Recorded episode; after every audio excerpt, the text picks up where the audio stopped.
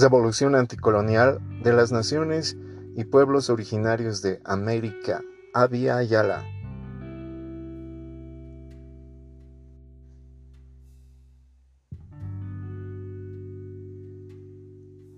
Se considera a la colonización como un periodo de dominación e invasión que llegó en el preciso momento en el que las culturas de Abya y Yala se encontraban en desarrollo.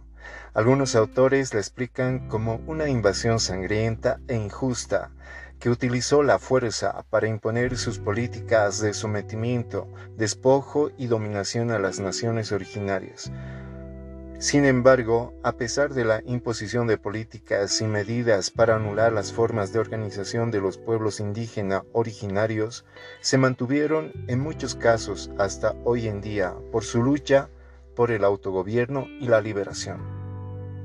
A continuación, algunas de las sublevaciones más destacadas de la época colonial. La sublevación de Alejo Calatayud, 1730. Alejo Calatayud era un artesano joven que junto a unos amigos se puso a la cabeza de tres mil hombres que estaban dispuestos a hacer respetar sus derechos. Se enfrentaron en el cerro de San Sebastián contra el régimen tributario que imponía nuevos empadronamientos para quitarles sus privilegios. Los sublevados masacraron a los españoles, tomaron el poder y exigieron las siguientes situaciones. Regularizar la recaudación de los impuestos para evitar fraudes de los cobradores. El respeto a los derechos otorgados a los criollos. Que los alcaldes ordinarios sean elegidos cada año y estos sean naturales de la villa que se dé el indulto a los insurgentes que actuaron en defensa de sus derechos. Calatayudo fue vigilado por el corregidor Rodríguez Carrasco, quien para el carnaval de 1781 lo hizo apresar y lo mandó a matar por medio de la pena del garrote. Su cuerpo fue colgado en la horca de la plaza y su cabeza fue enviada a la ciudad de La Plata, tras este suceso surgieron nuevas sublevaciones en las poblaciones de Tarata y Pocoma por la injusticia que se había cometido en contra de Calatayud. La primera fue encabezada por Tomás Gamboa y la segunda por Diego Hamburgo, quienes también terminaron ajusticiados. Levantamiento de Tupac Amaru y Micaela Bastidas, 1781. José Gabriel Condorcanqui nació en el pueblo de Tungazuca, en la provincia de Tinta, al Cusco, en 1740. Sus padres fueron el cacique Miguel Condorcanqui y su madre fue doña Rosa Noguera. En los primeros cursos fue instruido por los curas, para más tarde estudiar en el Colegio San Francisco de Borja en el Cusco y luego de unos años obtuvo de España el título de Marqués de Oropesa. José Gabriel Condorcanqui, descendiente del último Inca Tupac Amaru, decide establecer el Incario proclamándose rey y tener bajo su mando a cuatro virreyes.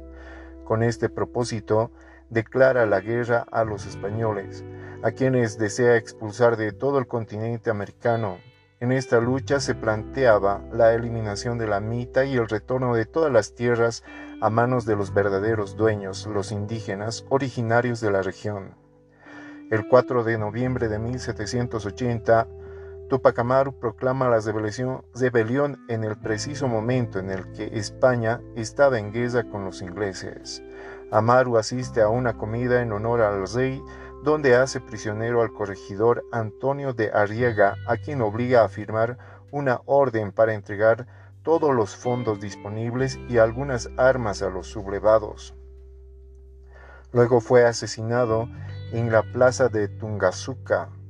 Los españoles, al enterarse de los sucesos, mandan tropas que se enfrenten con Amaru en Sangarara, donde el líder obtiene la victoria. Luego se dirige por todas las poblaciones incitando a la sublevación, indicando que quería la supresión de los abusos por parte de los españoles.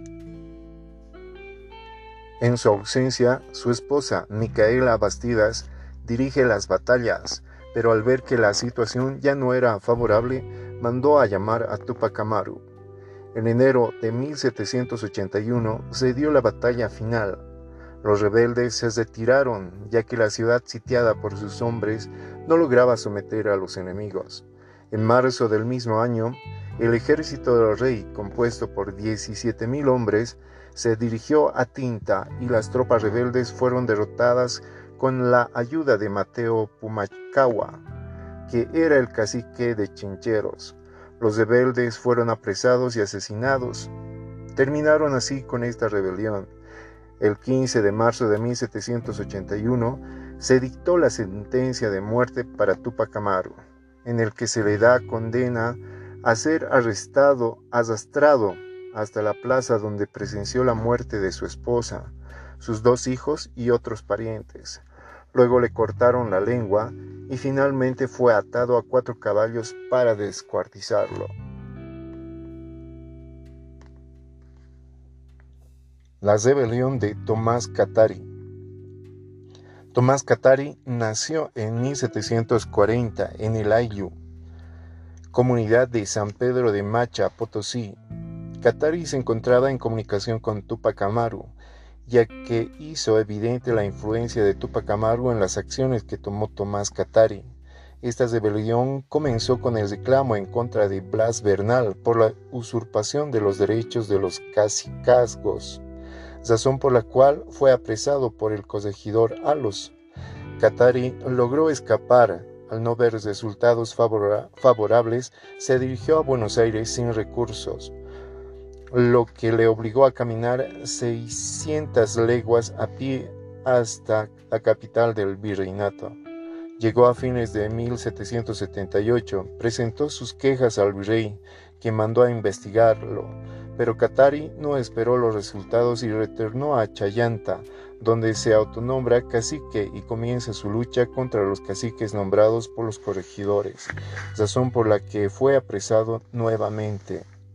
Los indígenas no se sentían seguros de iniciar la rebelión, querían esperar la sublevación de Tupac Amaru, pero en el día de San Bartolomé, fecha en que se reunían los indígenas en Pocuaca, para cumplir con el pago de los impuestos, el corregidor Alos fue sorprendido por los indígenas que lo amenazaron con la muerte si no liberaba a Katari.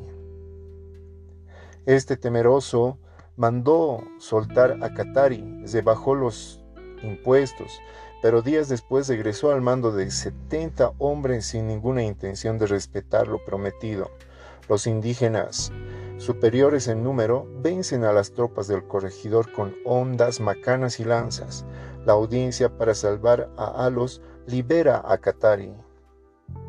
Katari, en su nuevo cargo de cacique, sale a cobrar los impuestos con un pequeño séquito, lo cual fue aprovechado por el español Manuel Álvarez de Villarroel, minero de Aullagas, que logra apresarlo. Este acto, que pareciera ser un acto individual, estaba autorizado por los amigos de Alos, razón por lo que los pobladores indígenas de la región salen en auxilio del cacique de la población de Chacatilla, donde a la vista de la masa indígena el caudillo es despeñado el 15 de enero de 1781. Rebelión de Tupacatari y Bartolina Sisa.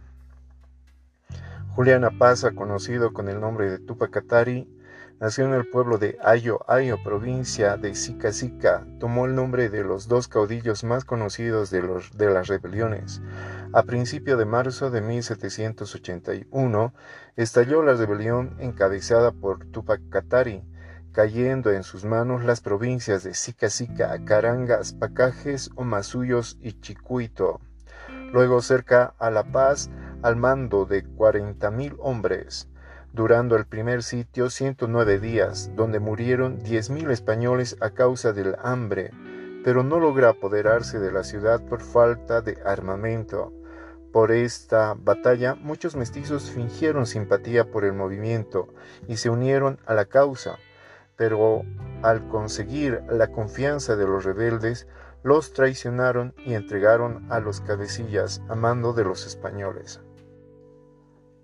Tupac Katari Al descubrir a los traidores como Mario Murillo, decide cortarle los brazos y se los mandó junto con una carta a don Sebastián de Segurola. A la llegada de las tropas de Ignacio Flores a el Alto de la Paz, los indígenas se retiraron sin dar batalla. En un segundo cerco intentaron el mismo golpe que en Sorata, construyeron un muro para inundar la ciudad de La Paz, pero este reventó antes de tiempo y no causó el daño que se esperaba, mientras Bartolina Sisa marchó a La Paz al frente de 30.000 hombres y la sitiaron por siete meses. Este cerco fue el enfrentamiento más duro y prolongado que se dio entre indígenas y españoles y criollos que vivían en esta región, pues cortaron la provisión de alimentos, de agua, las pocas reservas almacenadas se acabaron en los primeros dos meses, la hambruna y la sed sometía a la población se menciona que, a falta de carne se hervía las suelas de las botas, se comía ratas, se comía mascotas. A la llegada de los esfuerzos de Buenos Aires, desataron una matanza atroz en contra de los indígenas. Estos descataron la ciudad y Bartolina Sisa fue apresada y usada para atrapar a Tupac Katari. El líder Katari fue descuartizado de la misma forma que Tupac Amaru en el Cusco. Ataron sus extremidades a cuatro caballos que tomaban direcciones opuestas, despedazando el cuerpo de la víctima. Luego los decapitaron. Sus cabezas fueron puestas en puntas de picotas y paseadas de pueblo en pueblo en señal de escarmiento.